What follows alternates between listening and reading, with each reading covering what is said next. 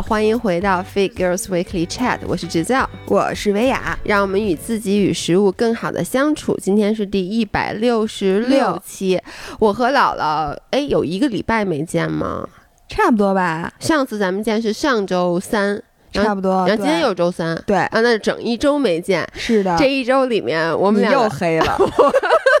然后浑身，哎呦！我跟你说，现在啊，姥爷，坐在他们家那个有一个，就是光线是从他侧面打来，正好打在他伤痕累累的腿上。我给大家形容一下，你们知道有人长癞了，那个腿上长癞了那种，就是他的那个腿完全是就这块儿，就是不光滑的那种，就是大概有手。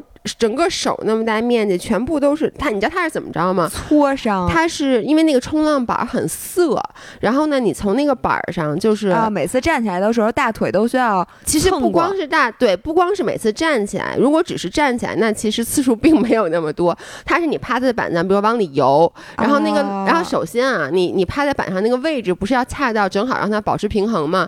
你可能每次刚上去的时候，一定不可能每次那么巧，就是在恰好的位置，你要挪你。你挪，你那个腿不就在上面来回的磨吗？你挪的时候，你的脚脚尖儿不是立起来我的脚，因为你看我的两个大脚趾底下全都磨烂了，所以到最后我就不能拿脚使劲蹬着了。然后还有的时候，就你趴那板上，不一个浪打过来，把你的从那个板上打下去，打下去的时候，你整个人是搓着那板子下去的。总之就是我的大腿上面被磨了无数个，大概有几十个小水泡，然后这。一个个的小水泡，然后破了，就变成现在这个样子了。天，所以大家知道我们这期聊什么了吧？我们这期主要随便聊一聊老爷上周去那个万宁冲浪的那个整个的那个经历。对，然后那个 vlog 其实我现在马上就要粗剪完了，估计大家在 either 这周末或下周初的时候也就能看见了。这周大家先看见的会是姥姥的一个夏天日常训练的 vlog。所以你越野跑什么的都拍了是吗？越野跑拍。骑车没拍，哎，你还说不要给大家增加运动焦虑？你说你最近这运动强度，那不是因为咱放假了吗？然后一下你就觉得可以出去耍，哎，是是是，然后耍着耍着呢，会发现自己限制你的不再是时间，而是你的体力。你发现真的耍不动。然后我在里面还拍了最近那个做饭，我非常难得的做饭，所以呢，我做饭的 都拍进去。但是当然了，做的也不咋地。哎，我最近特别不爱做饭，你呢？我还行，我入夏以来，就是我觉得我可能大概得有一个月没有动过火了，就是我每天，要不然就吃沙拉，要不然就吃冷面，要不然就。呃，做 smoothie，然后呢，如果我想吃好一点的东西，我最近真的是每周大概能有三四天是出去吃的，就是哦，那你回到了我们正常人的频率了。主要是一到夏天你不想做饭，就冬天我其实我必须得说，我更爱吃我做的饭，但是这个夏天我觉得开火特麻烦。你终于找到了猪食的局限性，对，猪食的局限性就是热，做做猪食就是那大锅咕嘟咕嘟的，然后就好多热气。我最近还行，我这人吧，就是一阵儿一阵儿的。就是有一阵儿，你突然开始做呢，你就会做那么一一段时间，开了吧，开了开了，哦，吓死我了，然后。突然有一天，你就不想再做饭了，然后你就有好几个礼拜就不想做饭。我现在就属于那个高潮期，但我觉得我马上可能就要跌落过了这阵。对，但是你买的那一批材料，再加上你做那一锅米饭、一锅牛肉，它没吃完的时候，你总是每天先会把它吃完。对，然后等到这波全都过去了，然后你突然有一天又开始点外卖。你知道吗？我觉得你现在。因为你马上就要出去玩了嘛，就出去玩的的时候，就是一个你可能很长时间就再回来就不愿意不会再做饭，因为你首先冰箱没有什么都没有，对，然后你再重新把那个什么东西再重新拿出来再下单，你你怎么着也得 takes take some time，对，确实是。是的。然后那个我是上周。临时起意不是去冲浪嘛？而且就是这真的是一个非常临时的决定，因为，呃，我们的一个朋友悠悠，他也是一个博主，悠悠和一农大家应该知道，对，是俩人我们的死对头。现在这回化敌成友了。后来我发现，就是以前我一农可听咱们播客。没关系，你好，没关系，我在他面前也天天说的，就是我我介绍一下啊，悠悠和一农是和我们俩几乎同时开始，比咱俩早一点儿做博主的，可能也就早一个礼拜，咱们是同一个月份。哦，咱们都是二零一七年的一月份就是成立的，然后他们可能稍微早几个礼拜，哦，然后他们俩变成了飞福来北京飞福来文化 传播有限公司的 的对头。就是姥姥和姥爷呢，不是叫 Fit for Life 吗？嗯然后一农和悠悠，其实他们做的比我们早，是因为他们两个在此之前都有独自的账号，嗯，就他们俩独自已经开始去做自媒体了，但是做了也没有多久。然后他们在这个一七年的这个同一个时候，他们俩组成了一个组合，叫 Fit and Shake 对。就是问题是我们谁都没商量，对，并且呢，我们俩都你们都知道是北京四中的骄傲。啊，他们俩是他们俩人大是人大附的，所以你知道，就如果你不在北京的话，我说一下，北京四中和人大附的关系，就像比如说哈佛和耶鲁、清华和北大，清华和北，哎，对对对，这个也嗯就，像清华和北大就互相看不顺眼，对，其实不是互相看不上，而真的是互相看不顺眼，对。因为一个是就这两个，今年你第一，明年我第一，就一直后后来是，高中其。实其实自从咱俩离开北京四中之后，从成绩上来看，北京四中就一蹶不振，你知道吗？所以我们心中哎就、你可知道今年北京四中是第一？哦，真的啊，对，我我就看到一个消息说，今年不让呃去炒作高考状元，嗯，就说不让公布，嗯，就是让也不让说就是各大媒体都去采访什么 OK，挖掘人这是。好的。对对，我也觉嗯得是好的，嗯所以呢，我我就没有看这个消息。啊，我是因为看那个咱们不是有同学群，对，那天那个我的北京四中的老师发了一个，就是说四中今年是第一，但是我觉得其实啊，就是玩笑话，一直都没有，我觉得没有意义去争这个第一、第二。但是这次我们出去玩儿，然后我们除了悠悠和一农以外，还有一个朋友，他们他等于那个女孩是悠悠的经纪人，啊，然后呢，他就说他发现一规律，是朱桥吗？啊，不是朱桥，是哦另外一个女孩儿，叫辛巴。他说他发现一个规律，特别巧。我们说一个什么事儿啊？然后呢，我就说啊，就是像就是北京四中运动会，啊，他就说，我发现你们四中和人大的人，每嗯次在说，就一般都是啊，我高中什么什么，说你们特别爱。就是说啊，就是四中的同学，就一般不说高中同学，这就是一种高级的凡尔赛。对我我我跟你说，我能说就是上北大这件事儿、嗯都没有我上四中觉得让我骄傲。对我同意。就是包括你看，我从来也没有说多大，而且就是、嗯就是人家对人家粉了你这么多年的人都不知道跟你是校友，因为你从来不提多大。我从来不提多大，就跟我从来不提北大，我很少都是你们提，对然后我接着我自己是从对于来不提的全国人民来说，大家觉得北大是一个骄傲。对然后可能对对于大多数人来说，都知道多大，不知道四中。但是对于我们两个北京孩子来说，就是四中才是真正的骄傲。而且其实我们提四中不是为了彰显自己有多优秀，对，就是一种归属感。我觉得就是整个所有上过的学里面最有归属感就是高中，对。就是你感情最深，而且不是说，就是是我内心由衷的觉得他让我骄傲，就是我我愿意去四中不为咱俩骄傲，但是咱俩为学校骄傲。四周姥姥肯定说，哎，你俩可 别可说，别说是四中的，我们丢不起的人。对我们俩是函授班的网校网校，北京四中没有，你知道大家经常说说为什么？说姥姥和姥爷肯定不是高中同学，说姥姥那么优秀，姥爷是怎么回事儿？我记得这种情况，我就给大家讲，我说是因为姥姥是四中的，然后我是函授班儿的，然后我是晚上上课，然后有一天姥姥在上晚自习的时候，我们俩在小卖部相遇，对对对，不是在食堂就是小卖部，这是咱俩相遇唯一的地点。所以 anyway，然后呢，就是他们两个是人大的，然后也是一对儿健身博主的组合，对，所以我们就当时就产对互相产生了敌意，对，就是恨不得咬死对方而且。他们俩比咱们俩漂亮，比咱们俩年轻，还比咱俩腿就长，呃，他们俩腿是真太长了。是的，那身材真是没话说。但是我现在，你知道他们俩，你腿长长了，他们俩特别特别敬佩你，为什么呀？就觉得你是一个身残志坚的 人，对，觉得你是一个 谢谢啊。身残志坚能跑背靠背靠背马拉松的人，就包括我们一起在那边跟别人，就是跟别人一起吃吃饭，然后就介绍说我也是一个博主，然后我跟他们俩的性质一样，也有一个老伴儿的时候，他们从来都不说，我就说哦，他老伴儿特别厉害，你现在变成了那个叫什么呀？就是那个说什么什么夫人，然后对对对对，我是我是夫人，你这是夫人，就没有自己的没有自己姓儿，没有自己 last name 的那个人。Anyway，然后我们就一起去去冲浪，是因为悠悠他之前冲过几次，他冲的还不错。他其实也是前年才种的草，但是呢，冲浪这个东西其实你是要多去的。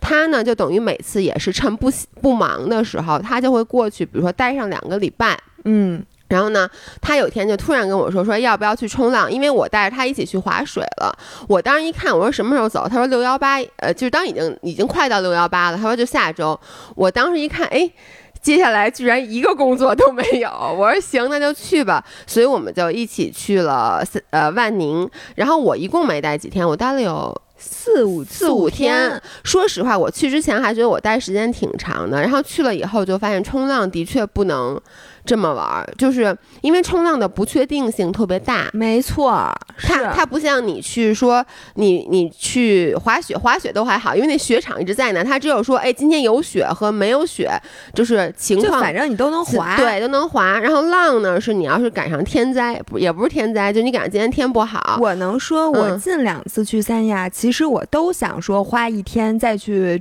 冲一下，因为冲浪呢，是我其实还挺喜欢的，但就不是不没有没有上瘾，没有跑步那么上瘾。呃，对，因为玩的太差。朝鲜女交醒，他们那天不需要我指挥交通。然后这两次去都赶上，第一次是也是是大风还是什么的，浪特别大，人家根本就不让下水，不让下水。然后我还是提前预定了，说那天去冲浪，人家就直接把钱退给我，说你想都甭想。然后上一次去我们是赶上台风，嗯，然后第二天我看着。就觉得 OK，我又问人家，人家说还是不能冲，什么暗流还是怎么？啊，对，暗流很危险。对，然后就说又不能冲，所以我就说，就是冲浪这事儿，你除非真的在那儿待上个半个把月。对，就其实你要真的想，你要真的想成为 Pro，你需要搬过去。哦，就你看，就是包括周六野啊什么的，就好多。你真正想，包括这次那个我我遇到那个中国第一浪女 Monica 茄子，中国第一浪，对他们管自己叫浪人，但是呢，女生呢会管自己叫浪女。哎，我觉得这个名字我是 非常喜欢。你是另外一种浪，对你是在陆地上的浪。然后呢，他他也是，他就是你发现当地所有滑得好的人，不是本地人，都是一开始有正经的职业。我这次认识好多女孩儿，然后呢，他们就是可能包括有个女孩是在法国呀什么之类的，然后呢，回国以后也是在大城市工作，然后就是因为喜欢冲浪，他们都要搬到那个城市去。你记得吗？咱们有一次回答那个粉丝的提问，他不就是要？去冲浪吗？是不是？哦，他没有，他是问他说哦，就在日月湾。对了，我想想，啊，日月湾。那我现在，我当时你改变了你的 答案，你说，对我真的改变了我的答案。我我作为一个就是我冲过三次浪，然后就是没有尝到太多的甜头，因为我自己抓不到浪。我想问，你觉得冲浪最好玩的点在哪儿？我跟你说啊。以前就是我，你冲过三次浪，我在此之前也是冲过三次浪，但是呢，我上一次冲浪已经是三年前了，哦，所以这次基本又从零开始，也不是从零学起吧，还是别人起点稍微高一点，但是基本该忘的全忘了。我的感觉是，冲浪为什么那么迷人？是因为它这个运动，你每一道浪都是不一样的。嗯，就是如果你会抓浪的话，因为比如说你滑雪，你说每一座大山不一样，但是你基本上你在同一座大山上滑，比如说我们夏天去，冬天去崇礼，就就那几个雪场，嗯，就是。它是一样的，嗯，但是浪呢，每一道都不一样，嗯，就是每一道浪都有自己的脾气，所以它的那个趣味性是体现在那儿，嗯，而且呢，那天我还跟那个就真正的浪人聊，就是其实对于很多冲浪的人来说，就冲浪是一门哲学，嗯，因为它不像滑雪或者跑步，你迈开腿就跑，你你迈开腿那一瞬间，你就已经在。进进行真正的运动，然后滑雪也是，你穿上雪包板往下溜，就是在滑。但是冲浪其实百分之九十的时间你是在等浪，没错。所以我觉得不好玩嘛。对你跟我一样，就是我一开始就觉得说，呃，那天是悠悠说他有一次在水里待了四个小时，只抓到了一道浪。嗯，我就说那你不就不会觉得这四个小时？齁老晒的，然后趴在那板上，然后一直游啊游啊游，然后要不就嗯。坐在那板上往那边看，对，然后我也看不看不看不懂，明白。然后给我难受的。其实这个问题，我特别早之前，我第一次冲浪的时候，就是不是在菲律宾嘛？当时有嗯很多老外的浪人，我就问过他，他们，但是他们的答案都是说，其实你整个你不能只想着冲那一瞬间是冲浪，就是你对冲浪的 definition 是错误的。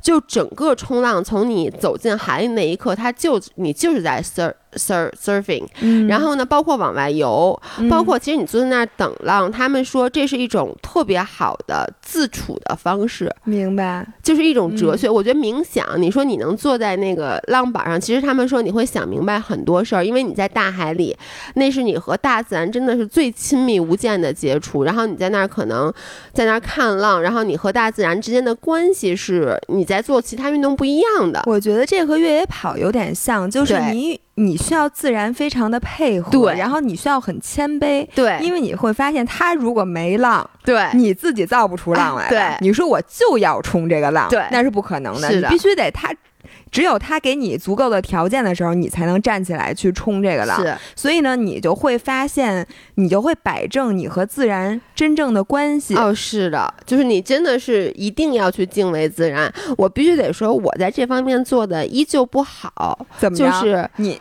我你自己造浪，也也不是，就是他们就真的就管我叫侯大胆儿，他们就说你这样的人真的 就是什么，就是不能冲的浪，你也非得要冲一下，是这意思吗？就是有点儿那个意思。我给大家，就我本来想按顺序给大家讲，但我后来一想，大家其实可以去看我的 vlog，我就啊在这儿给大家讲几个我这次觉得比较有意思的故事啊。嗯一个就顺着这个说，你说那个浪大，你不就没法冲吗？嗯然后呢是这样的，我们呃我是周一走，周日周日上午呢是我不参加那外星人的活动嘛，嗯有一冲浪比赛，然后呢哎，你们还得奖了，我得了最佳挑战奖。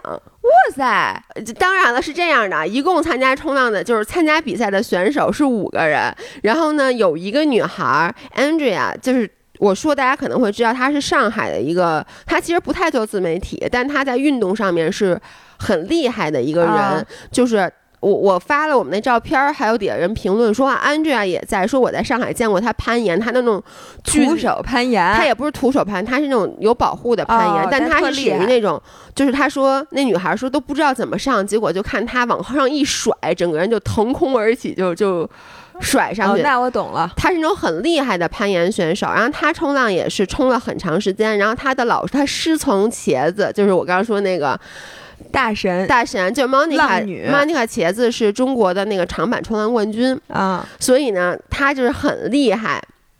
然后呢，他剩下四个人就是四个都不会冲的人，就我们四个都是属于新手，新手，嗯。所以就是最佳浪人奖肯定是颁给他了，剩下还有一个最佳落水奖和一个最佳挑战奖 这。样我去那落水奖 肯定是所有人都在想去得最佳落水奖，因为都觉得这个奖比较容易。但大家忽略了一件事儿：你得最佳浪水奖、落水奖，你不得先站起来吗？对你趴着，你能落水，你能得奖吗？那肯定不是非常有意思的奖嘛。然后呢？对，然后上午是那个比赛。其实上午的时候，那天浪已经很大了，嗯，但是你知道，作为一个小白来讲，你不懂什么叫浪大。嗯，你你能理解我的意思吗？我觉得浪都大，对我来说哪有不大的浪啊？所以呢，那个那天就是比赛完了以后，然后 Andrea 就和那个嗯茄子就在那儿说说这帮人可胆儿真够大的，因为 Andrea 她属于比较有冲浪经验了嘛。嗯她说我一开始都觉得这浪我冲不了，因为浪有点大。说她还在犹豫的时候，发现我们几个新手已经抱着板子一个一个都冲进去了，然后冲到一半，嘣一下又被那个浪给打回岸边儿，然后就继续抱起板子往里面冲。因为你们觉得就应该是这样，对，就是不嗯知者无畏。嗯其实我觉得，就是你不太能理解这个浪对你到底有能造成多大伤害。然后这就是上午，结果到了下午风更大了。就是嗯你说，就是你知道起风了以后，那个海面会很乱。就是海面不平静，就是你嗯就算你不冲，你趴在海面上，就是不停的啊起对伏。我之前讲过老爷公在那个菲律宾冲冲浪吐了吐了的故事，其实就是因为那天风也挺大的。嗯就你趴在海面上，就是会晕会晕眩。然后呢，那天下午，所以就是所有的基本上所有的冲浪学校就都取消了，就是像你刚才说那个。但是我不得不说啊，后来我才知道，其实对于新手，如果你只在白浪去冲，因为你肯定在白浪去冲嘛，就是翻翻白浪花的那块啊，就其实。我没有，我们后来第带你们第二对都放里头啊，就去抓绿浪了。对，然后就一个都抓不着。对，因为其实，在白浪区冲是不太会被呃天气影响的，因为不管是刮台风还是什么，只要不是刮到你面前，那个海浪大不大的，你在白浪区都没有危险。嗯，因为它太就很浅。对，它是因为它白浪区那浪都是已经泄了的浪，所以它不会真正说把你扣在里面或卷走。然后呢，但是。现在就是，我觉得万宁这块做的很好，就是带每一个冲浪俱乐部都非常的谨慎，就可不，非常怕出事儿。所我觉得也是因为这个运动新兴起来也好，政府一定给了很多压力。因为我不得不说，这个还不像越野跑，说我保障做好了，我 CP 点多设一点，然后我在路中间多派一点志愿者，就能够。很大程度的减少这个意外的风险，它这点跟越野跑也很像，就是我觉得越野跑也是你不可能百分之百的避免那那危险，不可能，就不像路跑对吧？因为越野跑路跑你也不可能，你还心脏病对，那它是自己的事儿嘛。但就是说，因为天气或者因为大自然的原因，我觉得越野跑就像这次甘肃事件，就是它如果多设很多很多的 CP 点儿，然后或者多设多设很多的志愿者和呃医疗团队的话，能够大大的。减少这个风险，但是你知道，那是因为毕竟还是在陆地上。我觉得大海这个事儿，谁都没法去说减少风险，就只能不让你进去。冲浪真正的风险，如果死人的话是怎么怎么死啊？就是像你刚才说的流，哦，被暗流给卷进去了，对，就给冲淹死了，是吧？就是你知道，很多时候是这样的，就比如说。有你碰到了离岸流，就是那个流是往大海深处去去飘的，所以就比如说你冲浪，你一个呃水平，就算你水平很好啊，你想往岸里面游，然后呢，但是流是对着你的，就是你根本就你你人是抵抗不过流的，你在那个板上不管再怎么滑，如果你想那个水是对着你冲的，你就会被冲的离岸越来越远，这个是非常危险的一件事儿，你知道吗？就是这个是冲浪一个最大的。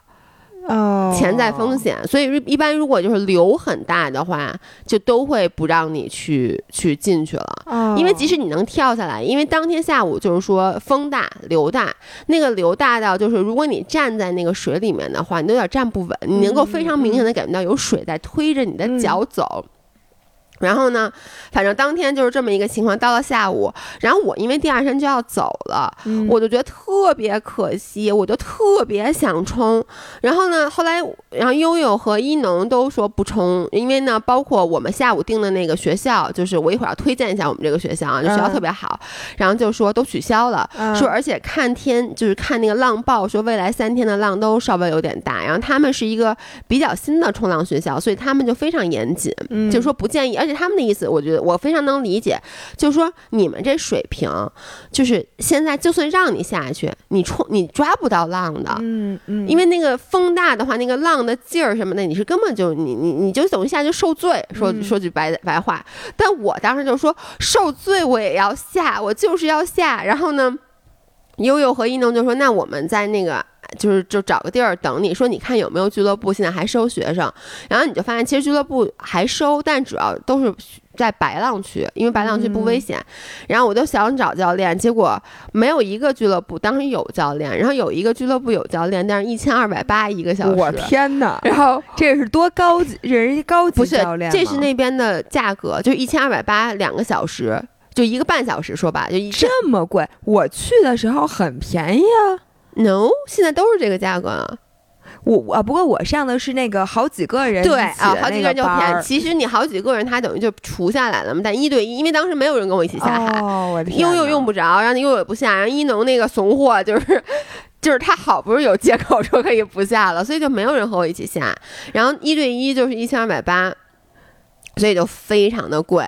然后呢，我我其实有机会下，但是贫穷限制了，就是。我一方面很想玩，一方面又舍不得花钱，最后就没下海。然后当天晚上呢，我就想我第二天一定要下海，但是呢，我就依旧约不到教练，因为像大部分学校是说，如果你要进那个绿浪区的话，他们是不接的。然后呢？我我跟你说，就是，但是其实你是可以冲的。然后第二天呢，我就找了那个茄子的男朋友，嗯茄子男朋友是一个教练，他是一个俄来自俄罗斯战斗民族的就是教练。抱着你照相那啊，个，不是不是哦，不是，不是，那个是一个那个也是一个博主，就是是一个自媒体人。哎，我跟你说，我他长得，我知道，天呐，我当时也以为他是那个。如果大家不知道我们在说什石么，强森，巨石强森，然后也有点像 Van Diesel，对对对对，没大家可以去看一下老爷的那个微博发的照片，图有一个抱着老爷的那个大壮，他同时也抱了关雅迪，他抱了所，你没看关雅迪在里面的评论吗？关雅迪发了那个强森抱着他的那张，他抱了所有人，就是他真的是一个大壮，但不是他，就是反正就是一个俄罗斯人。然后呢，第二天他就带我下，然后呢，第二天早上起来，我们是七点多下海，那个浪啊，我第一次都有点害怕了，因为我进了十分钟没进去。就是其实哦你知道，游不过，游不到那里头，对吧？其实浪，我觉得就看浪好坏啊，嗯一个是你看浪的力度啊，看浪的大小、浪的高度，这些都比较，呃，怎么说呢？就是比较玄妙。我觉得最对于我来说，我最看重的是浪的间隔，它叫 interval，嗯，就是。其实就是你大概每一道浪和每一道浪之间的间隔是多少？嗯当然时间越长越好，因为你每道如果特密，你就很难进去。因为每一次你，你对想你往里走的时候，肯定得等那个浪和浪之间的间隔稍微平一点，你赶紧往里面游。然后呢，再来一道浪，你就想希望又往回退一点，对，，希望这个浪不要把你再卷回岸边。结果那天早上那个浪和浪的间隔特别的密，就是一道接一道，一道接一道，而且那天早上起来的风非常的大，浪也非常的大，就是。到什么情况？就是我都觉得害怕了，是因为我被那个浪整个给掀了起来以后，我呛了一口水，然后我再起来的时候，又是一道浪，对，就是我 我你能想象我从水里面钻出来，刚想喘一口气儿，就是刚把嘴张开以后，我都没睁开眼睛，没看到那道浪，就被第二道浪又给拍了一下，所以呢就有点懵。哎，我真的想嗯问你，我听了你的经历，你嗯为什么喜欢冲浪啊？呃，就我就喜欢玩水，你知道，就所有可是水玩水，这这这听起来真的不太好就玩就。前一天晚上不是那么难，主要我觉得冲浪是一个门槛儿特别高的运动。你要是想真的把它学会，你就得学会抓浪，对吧？是这样的，冲浪是一个门槛儿，你得看你怎么定义啊。嗯，就因为拿冲浪和划水相比，我觉得冲浪，你说我想 have fun，就是我想体验到一些乐趣，那冲浪的门槛非常低，因为你完全可以在白浪去。然后让人推你一对，，因为其实冲浪是这样，只要有人推你，对。白浪区都不用人推，白浪区那个浪花的速但是度，你你没几米，你不就到了吗？对，但就是你可以不停的玩嘛。就是我觉得这个是属于在海上一个比较有意思的运动，我我个人是真挺喜欢。然后我觉得只要你能游进去去抓那个绿浪的话，那个成就感，就是说实话啊，就是我在包括那天比赛，为什么我得了最佳挑战奖，是因为。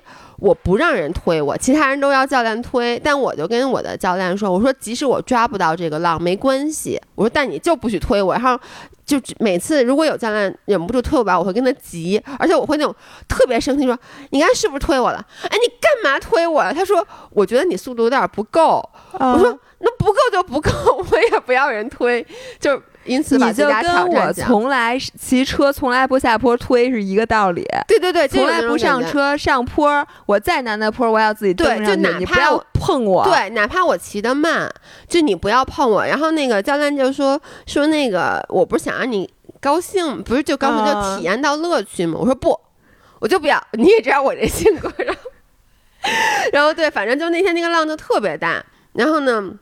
我看到，而且也早，你知道吗？我看到旁边有几个就是当地的浪人，就有那么几个进去了，剩下有几个浪人都没进去，他们也在那儿挣扎。然后来呢，我就说，要不然算了，我我我就出来了，你知道吗？然后我就跟那个教练说，我说要不然我们就 take a break。然后我有点不想进去了，但同时你知道我钱已经花了，你能理解吗？就这人可不退你钱的啊。然后呢，我就觉得。如果是一个本地的教练，肯定就无所谓了，因为钱我已经给他了。嗯那我他肯定会说，那你愿意在外面等或者在白浪区玩儿就完了，就是不管了。但是茄子她老公非常负责，就她男朋友，而且又是战斗，战斗的民族真的不一样。他就跟我说，这算什么？这有什么？然后说，我说我怕危险，他说你放心，你一定很安全。他说有我在，非常安全。然后呢，我就说我不想被浪打，他说被浪打一打多爽啊什么的，就是那种我强懂，我懂，懂，懂。就是那种嗯俄罗斯战斗民族，他觉得你这都不叫事儿，人家嗯觉得这叫什么，就硬把我带进去了。所以那天其实浪非常大，而且那一个半小时我其实就站起来了三次，嗯但是三道浪都是我自己抓的，而且那个浪特别大，就是感觉特有劲儿，就是就你能理解那种。冲完以后的那种开心的感觉，我能理解，就是有点像看足球。嗯，你看，你九哎，十分钟看对球吧，你不能说你前面传球这都不都不叫足球，然后呢，对不对你觉得如果不爱球的人，你就觉得这怎么这么没劲啊？你看人篮球咣咣的进一百多分儿，然后你这足球恨不得你还能有零比零，然后看踢个一比零。对对对，但是就是那种憋了九十分钟，最后进一球还是绝杀的那个感觉，让你激动。对所以我现在理解到冲浪的乐趣，就是因为漫长的等待，对，所以因为你那个各种挫折，所以那个 reward 就是那个嗯 rewarding 的感觉，你才会尤其的觉得激动。你要说每抓一个都起来，就就没有那种感觉了。当然了，还是希望浪能好一点儿。其实这个有点像人生。对，就是你人生，你说那个，你哪有那么多高兴的，或者你那么多有成就感的事儿啊？对都是凤毛麟角的。你看那个好多，就像你最之前你说你最瞧不起的北京大爷，嗯，坐在那个夜吃夜宵的时候，喝啤酒的时候聊天儿，聊的永远是他年轻时候那三件事儿，那可能就是他年轻时候最辉煌的三件事儿。然后可能上一件事儿离现在已经有二十多年了，对但是他仍然没有放弃，因为他坚信我还会抓到第四次浪。对。这就是你们冲浪的哲学。我我觉得觉得这是一个哲学，就是你想啊，就是你每一次，其实你想进到那个深海区，你要遭受无数次的挫折，但只要你努力，你不放弃，就你怎么着都能进去。对吧？就是你被拍多少次，你进去了，进去以后呢，你觉得很开心，然后呢，你可能又冲上了一个大浪，这是你的高光时刻。但是这时候你如果发现没有人看见你，也没有人给你拍，你会不会很难过？我觉得对于真正的浪人就无所谓了，因为他们真的，我跟你说，再难抓的浪，他们基本都能抓住，而且就是。你看，这跟人生人生是一样的，就是比如说我抓一浪，哇塞，我我那个划水的时候，那个 paddle，我那个面部表情和我 paddle 的那个、啊那个劲儿，人家就轻轻，他们就拍三四下，就就拍了三四下，然后特别轻松就站起来了。我觉得其实这就是你经验嘛，经验让你的就更加容易。然后你抓到了一道好浪，但是同时你抓到好浪，你就你就就就冲进来了呀，嗯你又要再出去，嗯就是其实这个就是反反复复的。但是怎么说呢？我我其实现在这一次是真正的让我理解了。为什么冲浪是一个特别迷人的运动？我觉得这个迷人之处啊，其实也是，如果一个迷人之处是能用几句话表达出来了，那它就不够迷对人。就很多事情，就比如说你问我，就是跑步啊、越野跑或者骑车，嗯它乐趣究竟在哪儿？很多时候真的你表达不出来。是的，但是就是因为你表达不出来，它是真正的那种复杂的那种感情，才会让你觉得特别特别的感动，特别迷人。而且就像咱们之前说的，就是你如果没有对比的话，你就显示不出来，你就没有开心。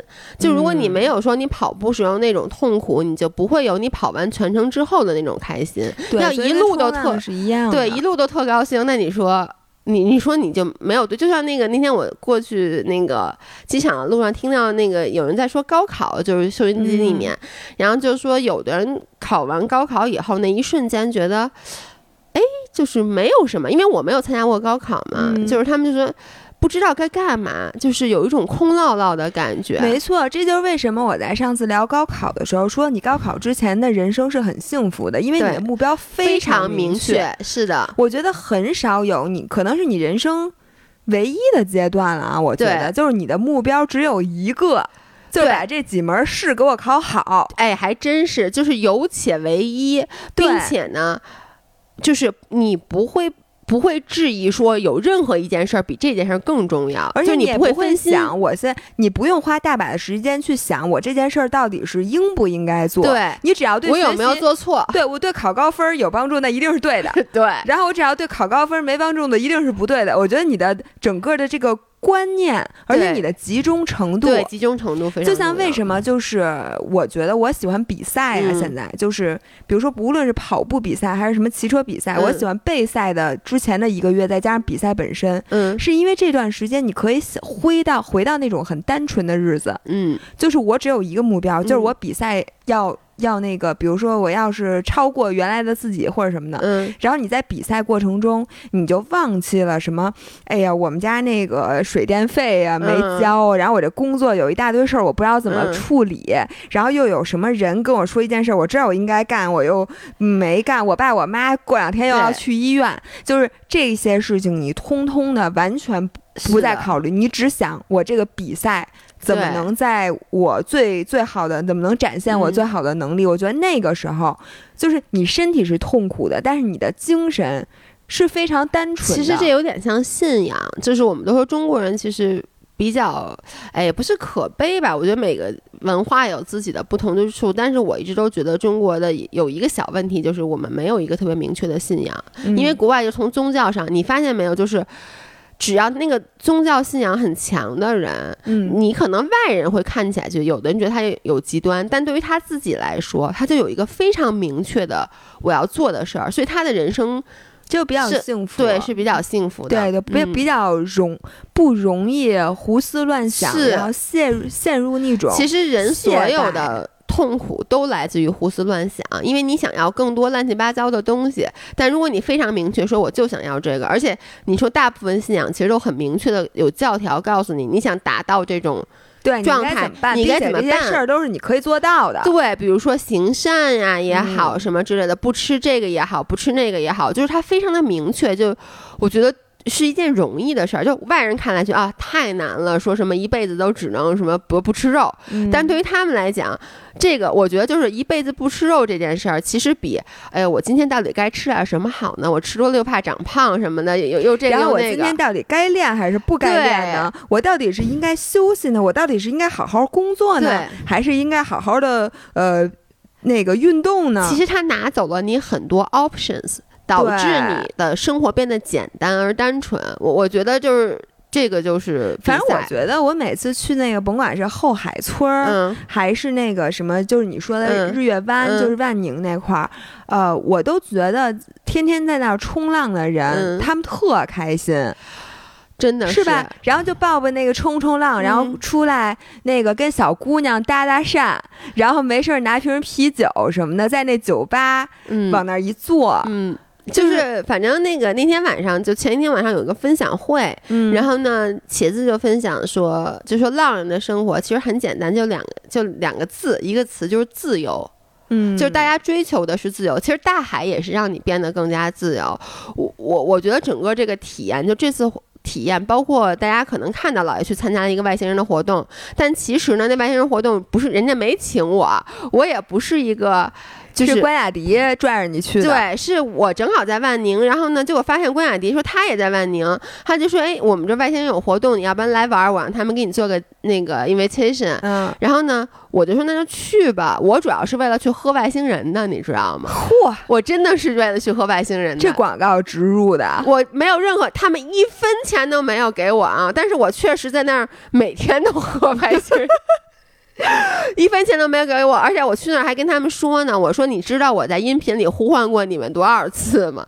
Anyway，我主要是没有 figure out 外星人怎么叫，所以他对没听见。对，我我因为他们这次活动其实不是一个说请博主来是为了宣传他们品牌的，他们是好像是想自己拍一个纪录片儿，所以人家请的其实大部分不是说像我们这样所谓的，我们现在也可以自称是有小流量博主吧？嚯，可以吗？不可以，不可以啊，那就是请的不是我们这种老百姓的博主，对，他们请的都是大大咖，了不起的运动博主，每一你不个是最了不起的吗？对我不是说了吗？我不是说，我跟你说特别逗，就是我在发那个视频之前，我啊真的自己说服了自己，觉得只要是对生活有热情、热爱运动的人，每一个人都是了不起的运动博主。可我到了那个活动的现场，发现不是这样的。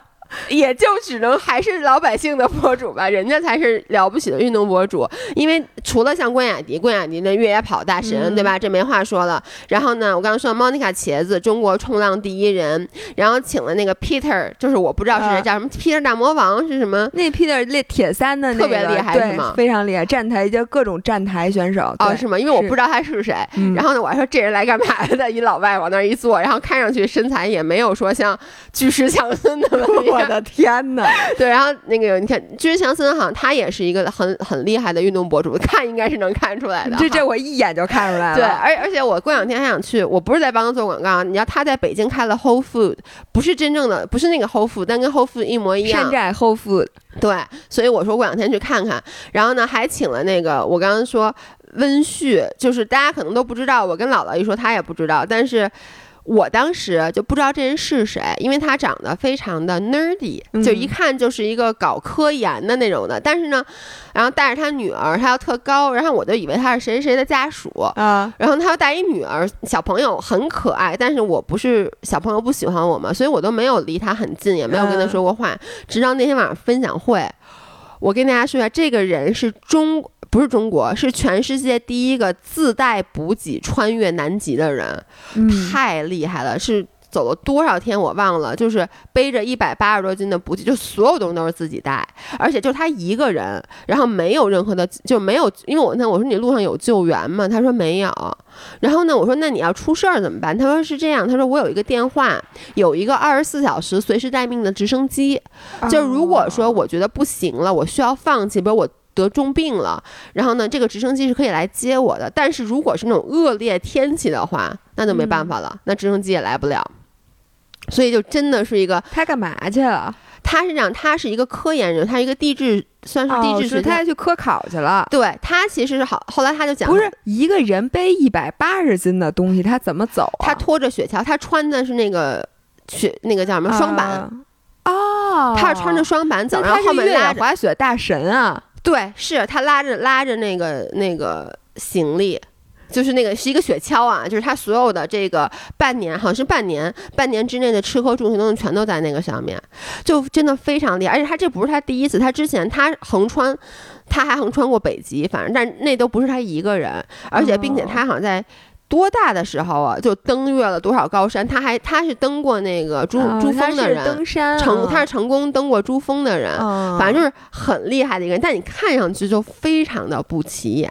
我本来想请他来跟我录一期音频节目，他跟我说他没兴趣。直接说的吗？直接说的，不是是这样的。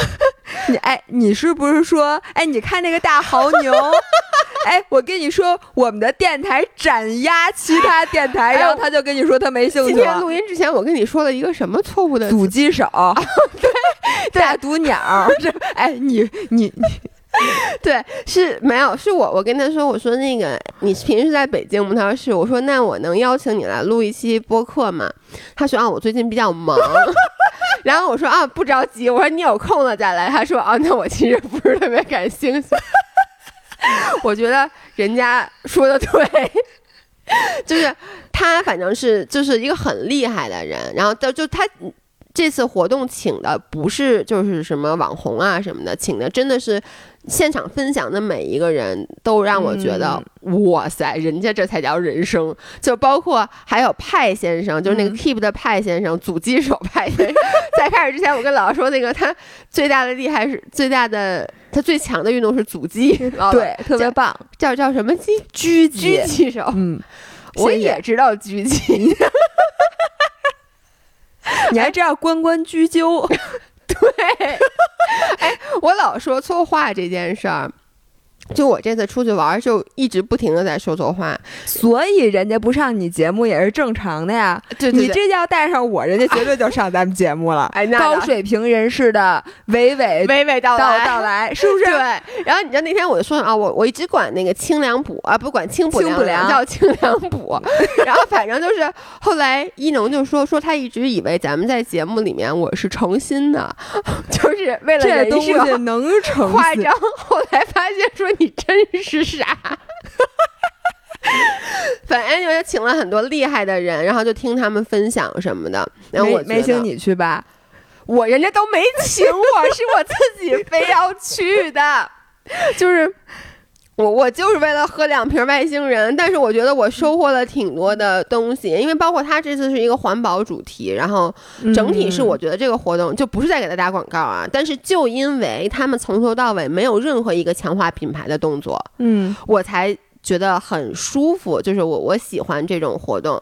然后呢，我在这想跟大家分享一下，如果大家对去三亚万宁冲浪有兴趣的话，我其实想给大家大概的就是简单介绍一下，因为我发现这现在三亚万宁可是网红聚集地啊。首先，万宁不在三亚啊。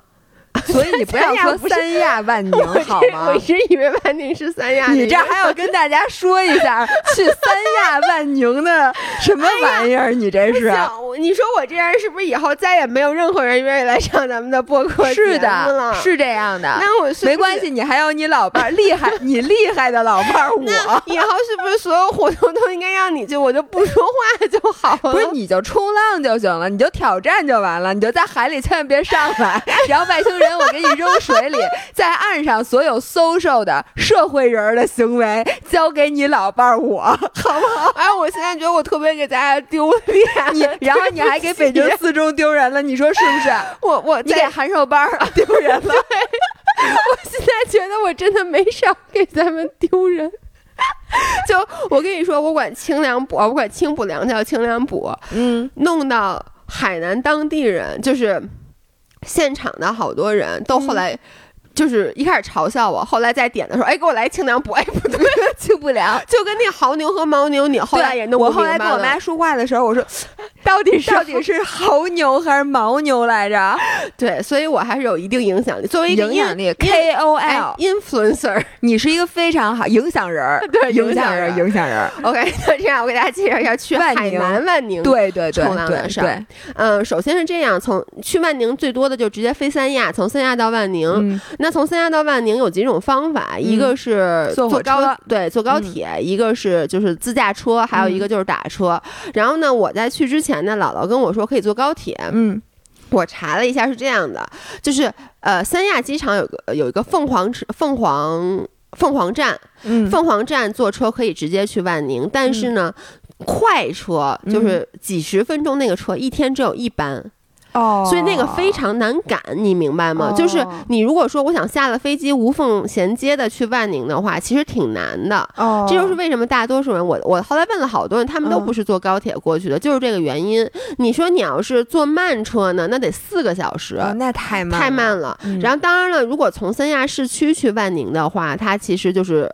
班次很多，但是你就需要在机场拿了行李，先打车去三亚火车站，再从三亚火车站到万宁。而从万宁其实到你真正冲浪的点儿，万宁火车站是一点儿都不近的，就是他去任何一个冲浪点儿打车，我觉得都要七八十块钱。所以呢，你等于说你打车去那个火车站可能。五五十块钱，我不知道有没有打，你再加上那个，你再加上火车票，也大概我觉得可能是两百块钱左右。嗯，如果你打车直接从三亚去呃那个万宁的，打车是比较贵的。嗯，呃，但是一般有那种就是那种司机就是拼车，也不是拼车，就是你事先像我这次就找了一司机，我回来的时候他是三百六十块钱，OK，单程等于说贵一百多块钱，那你省事儿很多，因为你点到点。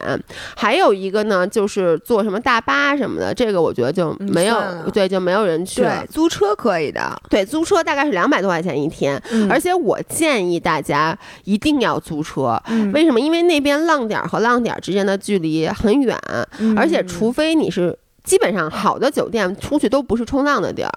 对，就是它前面都不能冲。然后你从酒店到冲浪的点儿呢，我觉得万宁打车特别贵。我不知道你有没有印象，可能都不不是你打，是不是都是老何打或者别人打？我记得是我当时去冲浪，我有一次是租车啊，跟 Vivian 老王他们，那个租车就别说了。然后打车的话，那个冲浪的点儿来接的我。哦，那你是因为你事先就是安排好了，对对对。然后可能也是因为酒店，像我们这次是一开始住的一个民宿，因为我们四个女孩儿，嗯，我我就发现。我还是不太适合当浪人。就是一开始呢，四个女孩，然后悠悠就说说，咱们第一可以住酒店，嗯，第二呢，咱们可以租一个 Airbnb，就是女生宿舍那种。然后我们就说我们要当浪人，我们要住宿舍，我们要过那种就是那种当地的当地特别人的 local 感觉的那个感觉，对。结果到了以后发现，哎呦，你知道。我我上不出厕所来，所以我为什么本来我我去外星人那活动，我说嗯我就住一个晚上，后来住了两个晚上，我发现我还是属于酒店的。哎，你终于有点自知之明了。还记得你自己在菲律宾的那破酒店里哭泣的故事吗？对你就不能就每次去之前都觉得，哎，我想变成一个浪人，浪人是绝对不能住酒店的，就要住很 local 的地方。嗯后来我就发现，我和一农是一种人，因为后来那个一农和悠悠开车去接我的时候，一农说他就是。他都没下车，就在酒店门口，他就觉得这才是属于我的地方。你就跟我们上次去西班牙，啊然后最开始我订的，我还不是订的像什么那种破的，我订的是最贵的嗯民宿。然后有一天晚上，我们又改到了威斯汀，你知啊，道吧？我们这也住的威斯然后，从那个呃民宿到了威斯汀的大堂，我往上面一看，然后进到房间之后，我就觉得我终于回家了，你知道吗？对，就是呃，其实主要就是说酒店它更 standard，然后没它服务错更好，而且就我你知道我是一个，如果外面有人或厕所条件不好，我上不出厕所。其实我们住那民宿真还行，但是你知道，就那个厕所特小，因为它老房子，你能理解吗？然后又有点黑，然后有潮，点潮，又很潮，主要是别说了。我我马上就要哭了，我跟你说，我是绝对会哭的。对，anyway 呢，然后继续说啊，反正就是我建议大家租车，嗯租车是最方便的。然后就是在当地的一个，他们我看过一档节目，叫什么 X 饭俱乐部还是什么的，然后他们有有在三亚是呃在海南是可以租到豪车的，你可以租一敞篷车。啊，对，有人是租豪车，但是你要是真的冲浪，比如你有浪板儿，你得绑浪板儿的话，我建议大家还是租一个不能租一个 Lambo，然后把那个冲浪板儿搁哪儿？然后带一大黑超，冲浪板儿都三米多，你让他坐你旁边儿什么的，不是被风刮走冲浪板。的后边出去，就是搁在那儿不行吗那？你肯定看搁不住，你肯定要冲浪板，你得绑在顶上。顶脑绑脑袋顶儿上，反正我们这次就是弄了一辆车，就是一个，哦但它是、哎，你们的冲浪板不是在那学校边？是这样，我们仨都是租租的，但悠悠冲浪板是自己的，哦，你当然可以寄存在那儿。我们中间那有他是从北京带过去的啊。不是，他是直接让那边买的。就我在你来之前，我正在跟那个冲浪俱乐部的老板在聊天，我让他帮我订一块冲浪板呢。你又要买冲浪板？不是，我跟你说，你看到我腿划成什么样了吗？这就是因为是用的租的软板儿，你一定要最后要有硬板儿。但一般就是叫学校是没有硬板儿租的，他穿条都是软板儿。裤子不行吗？不是你用软板，你你配说自己在冲浪吗？不配。我怎么不配呀、就是一你不是说从下水那一刻就是在冲浪吗？那我没有板儿，我也可以冲浪。我就是浪，对你就是浪本人，对吧？浪本浪。所以我就反正就是我们有一块板儿，然后呢。租车，然后我建议大家啊，租车最好能租四驱的，租四驱的。在这儿我插入一个小小的故事，具体大家可以看我的 vlog。就是我们这次真的是，我到了第一个晚上，我们把车就陷进了沙子里面，弄救援弄了两个多小时。么要往沙子里你听我说开？是这样的，就是我们没有开到沙子里面，但是你知道，就是我们停车，就是我们把一半儿我们就扎了进去，一半儿扎到沙子里面，你能理解吗？就是哦它，而且它不是那种海岸的沙子，它是海岸后面，就那个沙子看上去不深，就是你你能理解，哦就那种看上去是那种比较硬的沙地。然后呢，我们看其他的车停的时候，都是等于贴边儿，就有一半轱辘在沙子里面，一半轱辘在马路上。啊，那种的，然后我们就也这么干了。然后呢，我们冲完了以后就说走，咱去吃椰子鸡。然后呢，怎上都开不出来。上了，车，因为你前面前驱车。对，因为你前驱前面在沙子里面，于是呢，我们就。往里面本来说，而且就是说想想那么掉个头嘛，开出来，啊结果就发现开不出来了。然后开不出来了以后呢，我们一开始还是在很接近岸边，就很接近马路的那个地方，结果当地好多人就，你知道，我发现我在这不是地域歧视，我没我就是做一个非常陈述性的一句话啊，海南人真他妈爱看热闹，就是当地人那叫一个闲，就是他们是好心啊，但是我就发现，就是我们当时车线车那个车线沙子里面，无数当地人就骑着摩托过来看，说哎怎么了怎么了，然后就走了，你知道吗？也会给出一些招。我们车一开始离离陆地很近，但确实四个轱辘都陷在里面了。然后呢，他们就说后面让我们倒，因为后面有一块看那沙子非常的硬。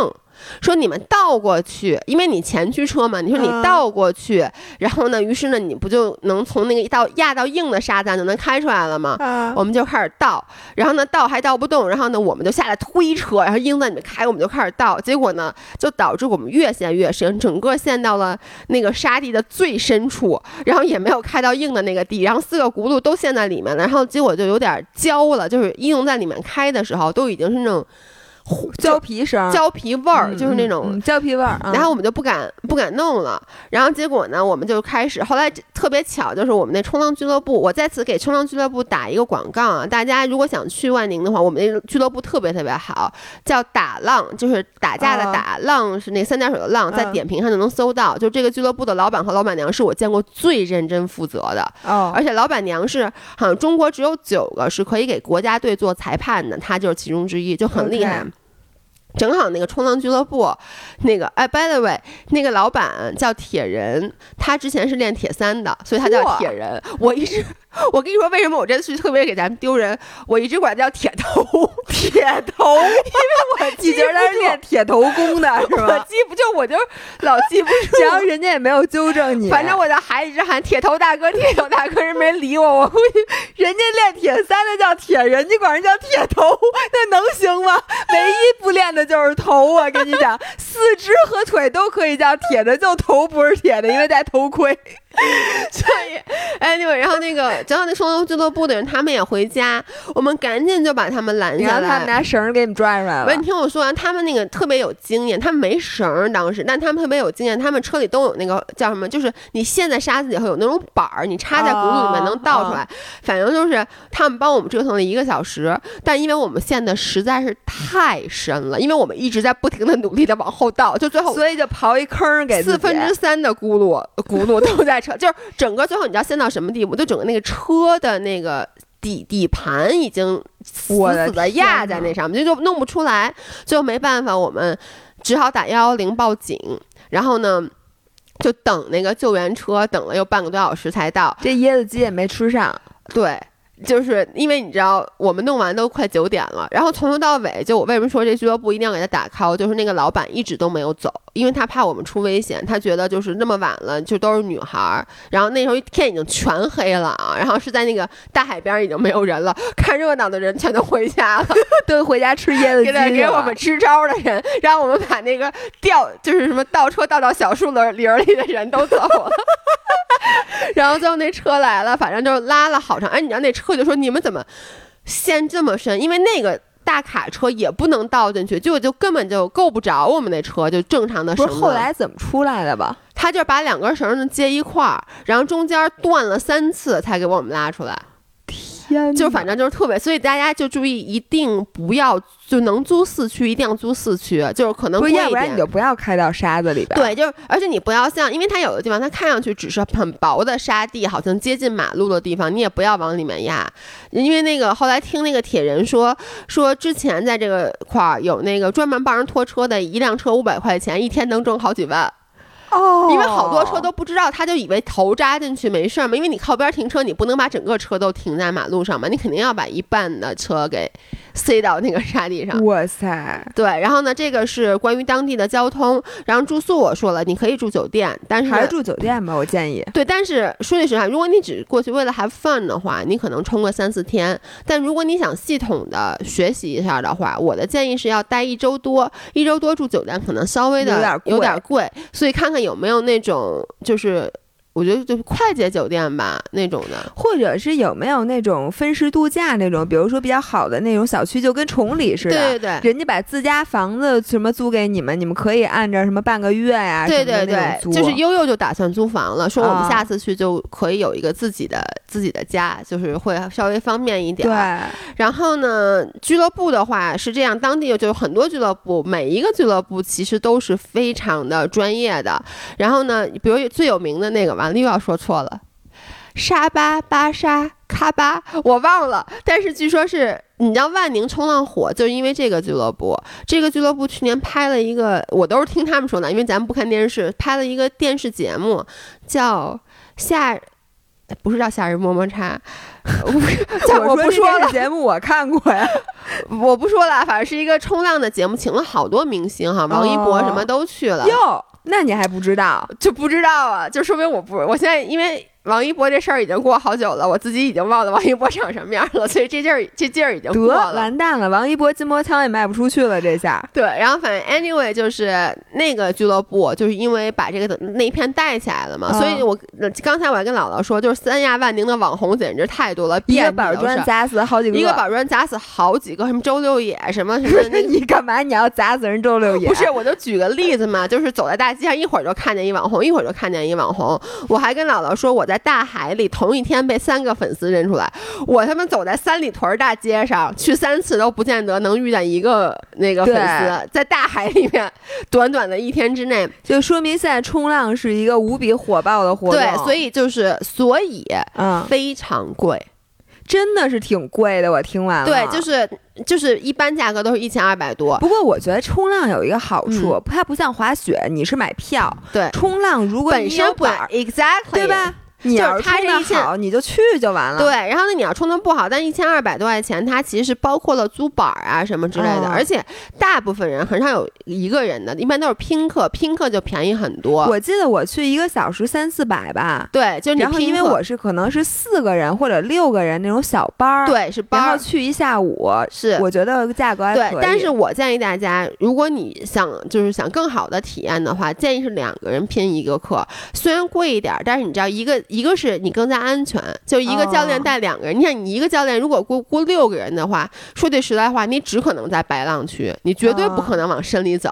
不过，但我觉得大家你没有那水平，你就先别往深里走呢。你不能上来之后你就说我要去里头，对吧？。对你肯定人教练也不会让你去，而且这个是分等级的，你最开始是就是在白浪区，等你挣差不多了，人家才会带你进去看浪啊，什么抓浪，大家就按流程来就完对了。，然后为什么我我推荐就人家没给我钱啊？这俱乐部就是打浪呢，是因为我就感到很很很感激，嗯是因为我一开始和呃一农我们俩是拼了一个教练的。嗯然后呢，我们就就进到深海了。结果那天就是大家觉得，因为我和一农的水平不太一样，然后再加上那天浪有一点大，所以像那个铁头大哥、铁人什么，他们都过来帮忙。就是他们不会说啊，因为你只交了你们俩交了一个钱就就不管你们，对，就不管你们，就你交了一个人，他也会根据你的水平，到时候会来帮助你。所以我觉得这个就是人情味儿很重要。我最后想问一个问题，嗯因为时间也差不多了，就是冲浪有季节吗？比如在三亚，有什么什么时候最好？夏天现在哦，是这样的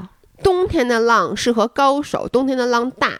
哦。然后？呢，夏天的浪就是比较小，就适合那个。如果你什么都不会的话，建议一定要夏天去。哦，那所以就现在去最好。，对，所以现在大家如果能请假的话，我觉得现在去是非常好。然后还有一个建议就是，你去之前，比如说像我刚才说的，冲浪有很像呃南海南南宁，呃万宁、万宁 南宁。万宁有哎，很多。不过人家说广西那个冲浪也不错。是吗？就万宁，反正万宁应该是国内现在公认最好的对，的地方之呃之一嘛。然后呢，你可以事先联系俱乐部，然后呢，你问他让他帮你看一下浪报。但是夏天的浪报不太准，就是我的意思是，别你正好去赶上台风去季，我呀然后去七天，结果一天都没冲上。我是觉得冲浪这个事儿啊，就是你去的时候，呃，赶上了你就赶上了，赶不上你就遗憾。你要想真的去练，你真的是像你说的，在那儿住一段时间，对就是大多数人都实现不了。对，我觉得一，我觉得这样就是这么说吧，一周一般基本一周，除非你赶上台风，否则的话总会有几天你是能上的。还有就是，如果你只在白浪去玩，那基本上。什么情况你都能下，但是建议大家还是在去之前先联系好俱乐部，大概问一下，我就问一下价格，然后问一下教学情况，然后呢，像那个如果是有的俱乐部它旁边有一些民宿的话，他也会推荐给你，这样子你比较好找住宿的地儿。基本上就这样，然后下周姥姥去去哪儿？我先去上海参加户外运动展，然后去甘肃。嗯，我是去那个甘南地区，然后那里面大家可能知道的有那个拉卜楞寺。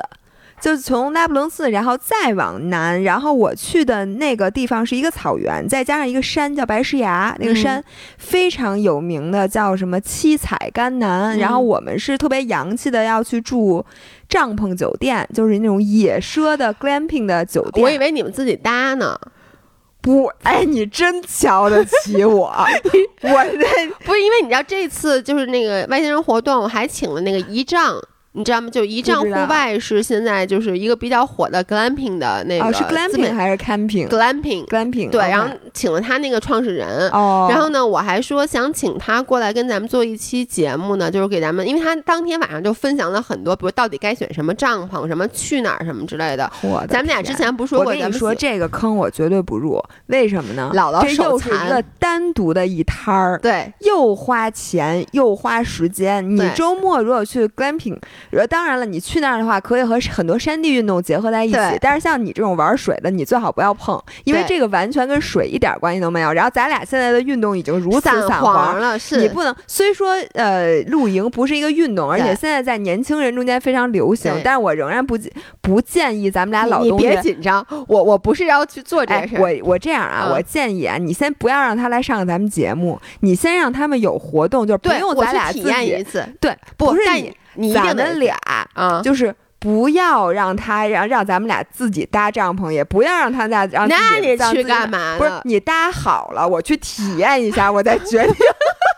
好不好？我绝对不会搭帐篷的，我跟你说啊，我我我对搭帐篷特别感兴趣。你也知道，我就是喜欢干这种事儿的人。就是我其实，那你们搭完帐篷之后再再给我打 电话，我我再去，行不行？你接着说，你这次去那个那个 还说不是？最后你给大家介绍，就是你要去这地儿，你说完了是吧？你要住那个帐篷酒店，对我还没去呢，我也没什么可说，等我回来再说吧。反正姥姥就是下周呢会消失一整周，对对对，放暑假嘛。对，然后那个我们这个音频是下周三发，所以下周五呢，我争取看能不能悠悠和一农要是回北京了的话，我邀请他们来录一期，或者看谁在北京，我找别人录一期。要没有的话呢，就没有自己个儿录一期。我本来想请老爷公录一期，后来心想那一期估计没法听，就是不停的我在骂脏话，不能播。那期能录不能播。OK，那可以了，时间可以了。那我们今天就到这。不，咱俩会今天会录两期，所以你下周是有哦。这是周五的，这是周五的，不，那是下周三的啊。对对对，没错没错。那这样我们下周再见，拜拜，拜拜。